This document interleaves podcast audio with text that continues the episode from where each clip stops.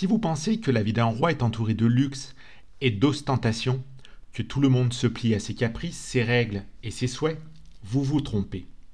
Pour preuve, le roi du Portugal, Sancho II, en est la preuve. Ce roi portugais, né à Coimbra le 8 septembre 1202, est le fils du roi Alfonso II. Il a eu un règne relativement long, de plus de deux décennies.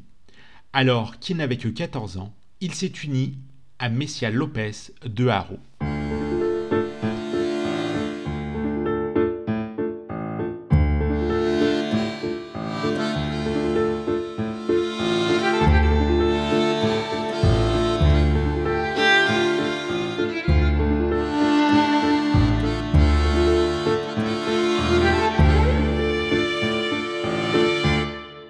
Don Sancho II passe la plupart de son temps à faire la guerre aux musulmans et finit par négliger les tâches de gouvernance, ainsi que de prendre soin de son royaume. Il a prouvé à maintes reprises sa bravoure sur le champ de bataille. Et pour preuve, le Portugal a connu à cette époque une grande extension. Le roi ayant conquis un nombre important de châteaux sur les morts, mais malgré toutes ses victoires, il a acquis la réputation d'être un mauvais roi. Il s'est révélé être un dirigeant incapable. Le fait qu'il soit considéré comme un mari impuissant et qu'il soit connu pour avoir été trompé par sa femme ne l'a sûrement pas aidé non plus. En conséquence, le royaume est tombé dans le désarroi et a été la cible de diverses bandes de brigands. Les nobles et les évêques accusent le roi de ne rendre aucune justice, et dans leur frustration face à l'injustice ambiante, ils se plaignent même au pape de l'incompétence du roi et de son incapacité à exercer son autorité. À cela s'ajoute le mariage du roi avec Messia Lopez de Haro, une noble espagnole dont il est encore le cousin.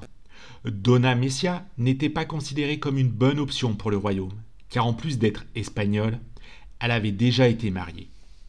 Le peuple, le clergé et la noblesse en viennent rapidement à détester la reine. Ces derniers finissent par écrire au pape et en février 1245, le pape déclare nul et non avenu le mariage entre Sanchez II et Médée. Malheureusement pour le pape, le roi ne se plie pas à la volonté des autres et refuse d'être séparé de sa reine. Parmi ses ennemis figure son frère, Alfonso, qui intensifie ses relations avec le pape, ce qui place Alfonso sur le trône. Malgré tout, il résiste et refuse cette décision, ce qui va entraîner le Portugal dans une terrible guerre civile. En 1246, le roi subit un coup fatal. L'un des principaux partisans d'Alfonso, Raimundo Porto Carrero, entre dans le palais à la tête d'une petite troupe de chevaliers, parmi lesquels Martin Gil de Soverosa, un homme de confiance de Sanchez, qui malheureusement pour lui l'a trahi. Porto Carrero profita de l'absence de Sanchez, qui était à Coimbra pour kidnapper la reine, lorsqu'il apprit ce qui s'était passé. Le roi rassembla une petite armée pour encercler Ourem, la ville où la reine était retenue. Alors que la ville est déjà encerclée et que le roi s'apprête à reprendre sa femme, Donna Messia Lopez d'Oro refusa d'elle-même de retourner auprès de lui et rejoint le parti d'Alfonso. Un deuil dont le roi ne se remettra jamais. Dans le scandale qui s'ensuit, Donna Messia est accusée d'avoir accepté d'être kidnappée et les rumeurs selon lesquelles le couple royal n'avait pas d'enfant, parce que le roi était impuissant, se font encore plus insistantes.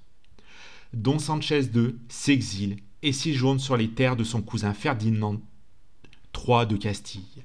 Il meurt à Tolède et le roi Alfonso devient roi sous le nom d'Alfonso III. Messia quitte se rend d'abord en Galice, puis en Castille, où elle meurt.